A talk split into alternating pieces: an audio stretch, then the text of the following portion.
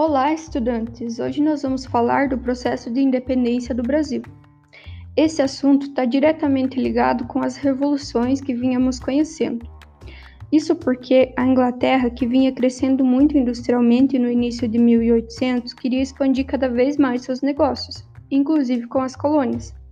Mas à época nós éramos dependentes das vontades da coroa portuguesa para nossa economia, porque estávamos à mercê do pacto colonial, vocês lembram? Isso nos fazia poder comercializar somente com a nossa metrópole.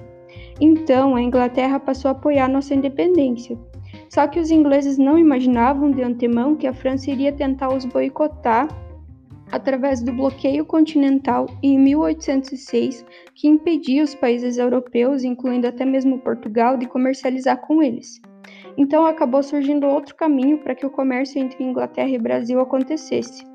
Isso porque o príncipe regente de Portugal, Dom João, acabou vindo para o Brasil junto com a sua corte para tentar escapar do exército napoleônico quando os franceses descobriram que Dom João não tinha parado de comercializar com a Inglaterra. Inclusive, para ter proteção na hora de vir para o Brasil, Dom João prometeu abrir os portos daqui para as chamadas nações amigas, ou seja, quem não tivesse atrito com Portugal. Dito e feito, chegando aqui em 1808, uma das primeiras ações de Dom João foi dar essa autorização através de uma carta que faz parte do trabalho avaliativo de, de vocês de hoje. Vocês têm acesso às explicações sobre o trabalho consultando os nossos materiais, beleza?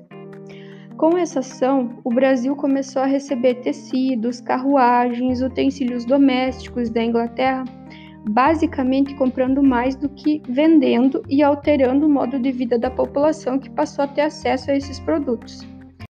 Além disso, a vinda da corte e da família real fez com que o Rio de Janeiro precisasse se adaptar ao estilo deles. Por isso, Dom João criou a Biblioteca Real, o Teatro Real, o Museu Nacional, o Jardim Botânico, a imprensa régia, enfim, além de adaptar a administração para acontecer daqui. Por isso, ele criou ministérios, secretarias, a Casa da Moeda, o Banco do Brasil, dentre outras coisas. Só que isso não agradou em nada a Portugal, que após a queda de Napoleão começou a pressionar para que o seu governante voltasse. Dom João então tentou contornar a situação, tirando do Brasil o status de colônia em 1815 e o elevando a Reino Unido, a Portugal e Algarve. Mas isso não melhorou as coisas. Insatisfeitos com a situação, em 1820 eles iniciaram a Revolução Liberal do Porto, ameaçando diminuir o poder de Dom João, que já era rei nessa altura, exigindo que ele voltasse. Então Dom João voltou, deixando aqui Dom Pedro como regente. Só que os portugueses não gostaram também do fato do filho do rei ter ficado aqui e começaram a exigir a sua volta.